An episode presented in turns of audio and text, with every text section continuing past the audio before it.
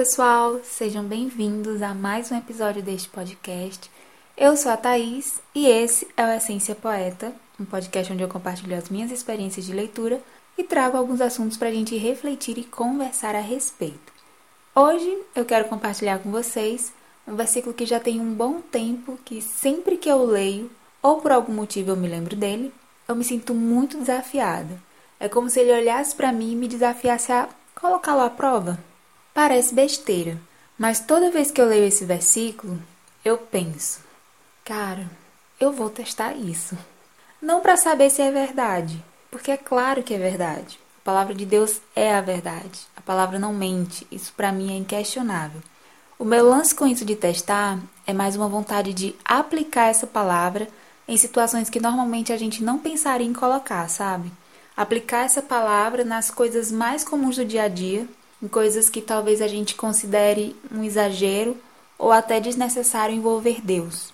Esse versículo fica no Evangelho de Jesus Cristo, segundo escreveu João, capítulo 14, versículo 26, e diz o seguinte: Mas aquele consolador, o Espírito Santo, que o Pai enviará em meu nome, vos ensinará todas as coisas e vos fará lembrar de tudo quanto vos tenho dito. O que fica bradando no meu coração desse versículo é quando ele diz que o Espírito Santo nos ensinará todas as coisas. E no meu coração eu sinto que todas as coisas aqui são todas as coisas mesmo. Eu sinto que esse versículo me diz que o Espírito Santo pode me ensinar tudo o que eu precisar saber através da palavra de Deus. E tudo, minha gente, é tudo, tudo, tudo que eu precisar saber. Ele pode me ensinar sobre a humanidade, sobre Cristo, sobre Deus, sobre Ele mesmo e seus dons, sobre vida e morte, sobre o céu, aliança, redenção, santidade. Mas também o Espírito Santo pode me ensinar a cozinhar, a cuidar das plantas, a tocar um instrumento, pode me ensinar um novo idioma, a fazer meu TCC, ou me ajudar no meu novo trabalho, me ensinando as práticas do dia a dia. Pode me ensinar etiqueta, educação financeira, sobre vida amorosa, enfim, ele pode me ensinar todas as coisas. Eu acredito muito nisso. Eu acredito muito na capacitação do Espírito Santo em todas as áreas da nossa vida.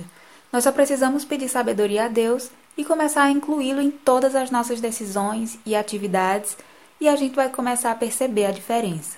Em Tiago capítulo 1, versículo 5, está escrito: E se algum de vós tem falta de sabedoria, peça a Deus, que a todos dá liberalmente, e não o lança em rosto, e ser-lhe-á dada.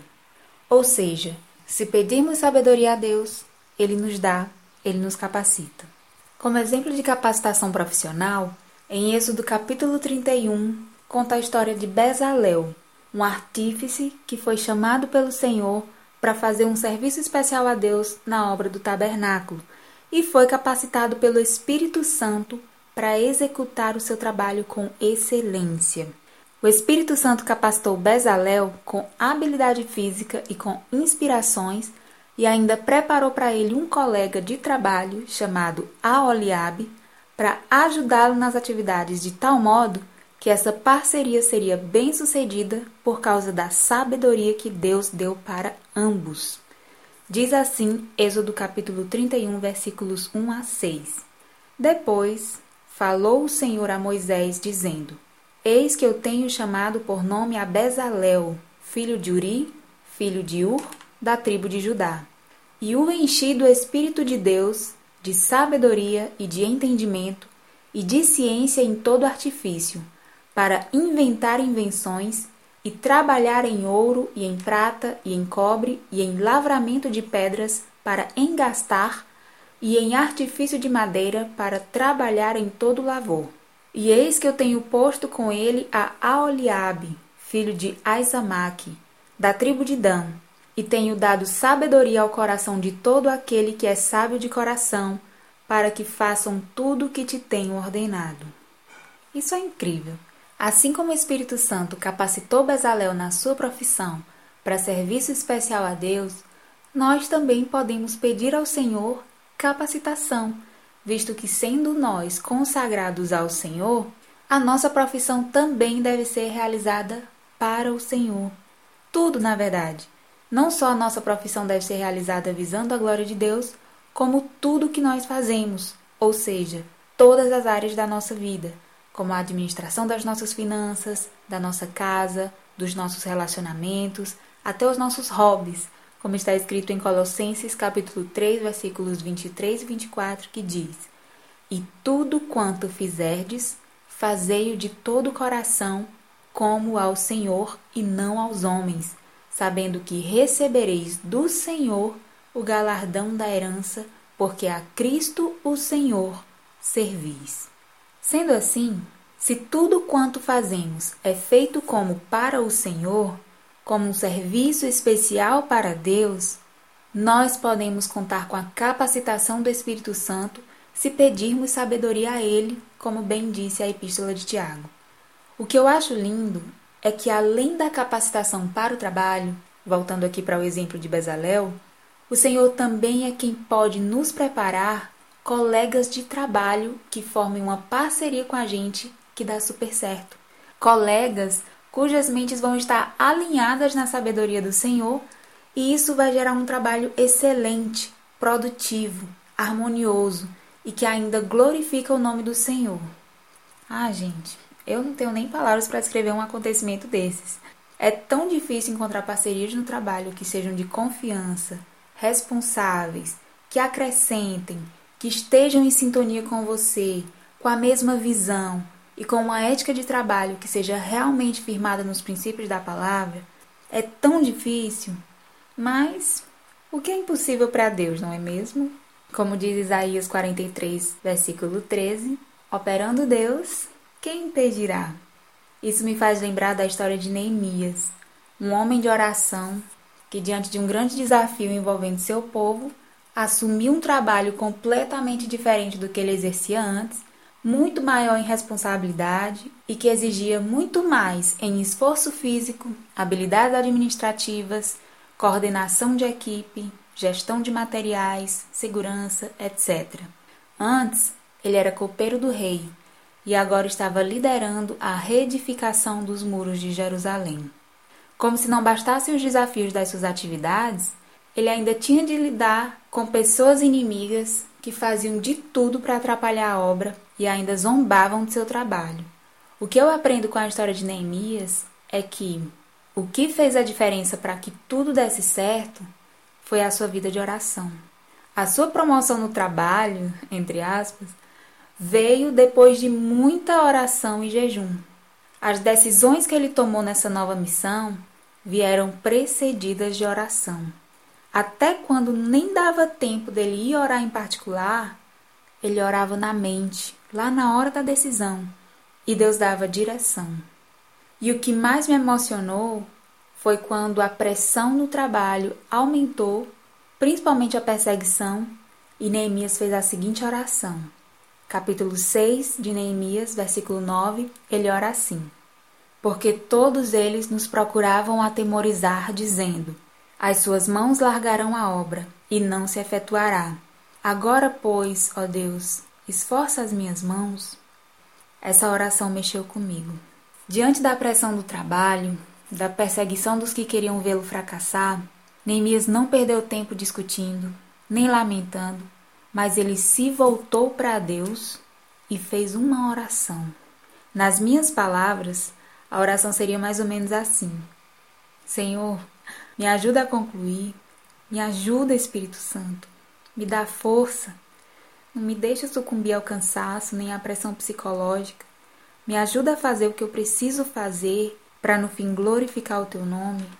Daí eu só imagino a resposta do Senhor em Isaías 41, do versículo 8 a 14, que diz: Mas tu, ó Israel, servo meu, tu, Jacó, a quem elegi, semente de Abraão, meu amigo, tu, a quem tomei desde os confins da terra, e te chamei dentre os teus mais excelentes, e te disse: Tu és o meu servo, a ti te escolhi e não te rejeitei. Não temas, porque eu sou contigo. Não te assombres, porque eu sou teu Deus. Eu te esforço e te ajudo e te sustento com a destra da minha justiça. Eis que envergonhados e confundidos serão todos os que se irritaram contra ti, tornar-se-ão nada, e os que contenderem contigo perecerão.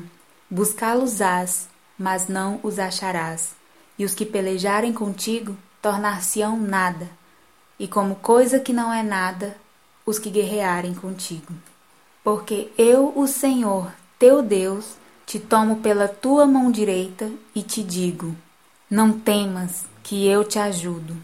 Não temas, ó bichinho de Jacó, povozinho de Israel. Eu te ajudo, diz o Senhor, e o teu redentor é o Santo de Israel. Eita Deus que cuida! Minha gente, vale a pena ser fiel. É nessa hora que o orar sem cessar de 1 Tessalonicenses 5,17 faz todo sentido.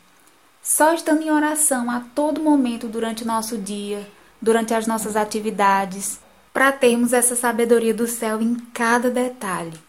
Enquanto estamos em comunhão com o Espírito Santo, ele vai influenciando em tudo, até no nosso comportamento para que o nosso comportamento coopere com os resultados do que fazemos. Realmente, ele nos ensina todas as coisas. A todo momento, ele está disponível para derramar sobre nós porções da sua sabedoria. Não podemos menosprezar as instruções do Espírito Santo, nem lavando a louça, aguando as plantas, limpando a casa, trabalhando, até dormindo. Uma vez, Vou contar aqui um mini testemunho. Uma vez eu ganhei um objeto, um equipamento, e eu não sabia o nome, nem como usava. Então eu guardei e à noite, quando eu dormi, eu sonhei com o objeto e no sonho uma senhora me dizia o nome e a função. Eu acordei com o nome do objeto bem fresco na minha memória e a primeira coisa que eu fiz foi pegar o celular para pesquisar. Quando digitei o nome, eu só não caí para trás porque eu ainda estava deitada. Mas era de fato o nome do objeto.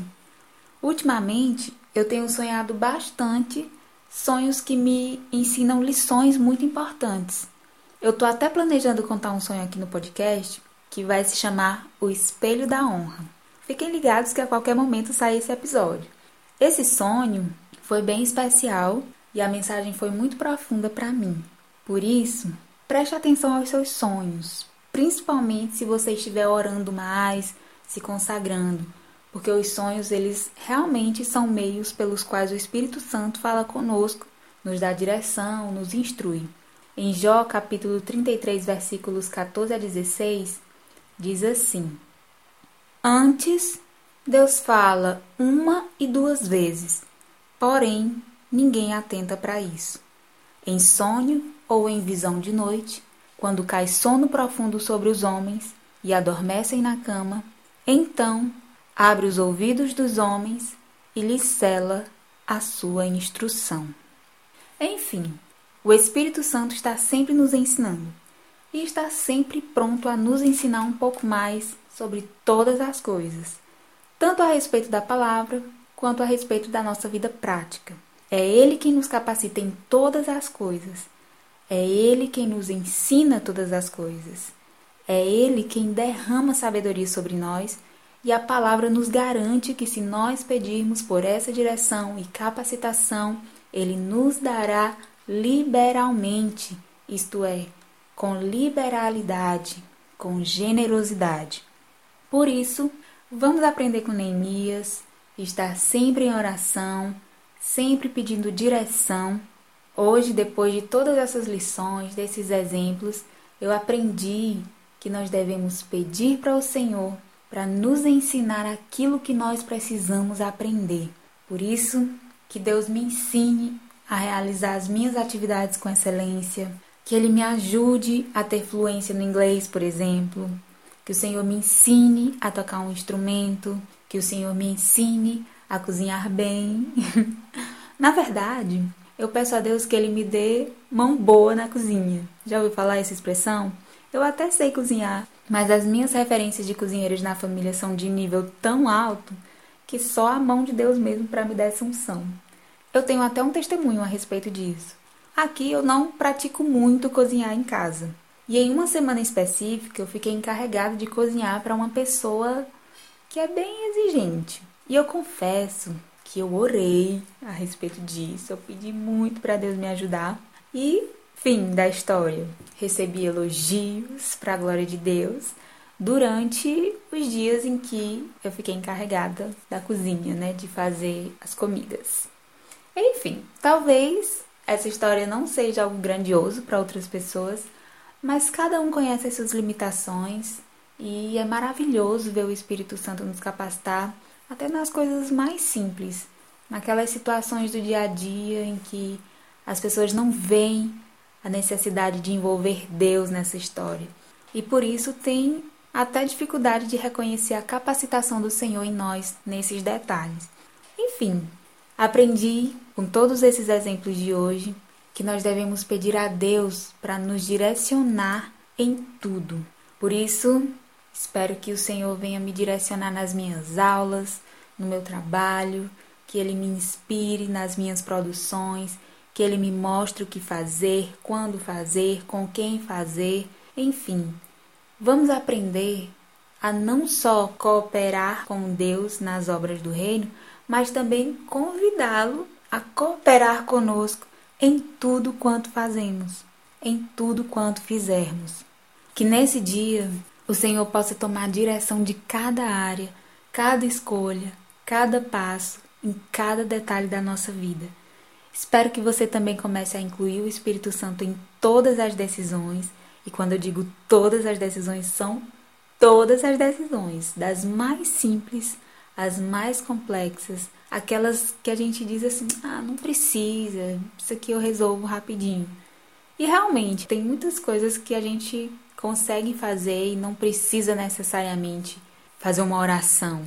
Mas vamos fazer o teste que eu falei lá no início. Vamos incluir o Espírito Santo em todas as nossas decisões, das mais simples às mais complicadas, e vamos ver o que acontece. Espero que com isso a nossa vida seja realmente uma vida vivida no Senhor e com o Senhor. Que a gente possa ver a mão de Deus em tudo. Que a gente possa agradecer a Deus depois de perceber que consultar a Ele antes de fazer qualquer coisa foi a nossa melhor decisão e nosso melhor ato de entrega, porque assim estamos sempre em contato com Ele e estamos sempre buscando fazer a vontade do Senhor. Isso sim é andar no Espírito. Isso sim que é viver no Espírito. E por hoje é só. Muito obrigada por permanecerem comigo até aqui. Espero que vocês estejam se cuidando, tendo tempo de qualidade com Deus. Um beijo, até a próxima e tchau!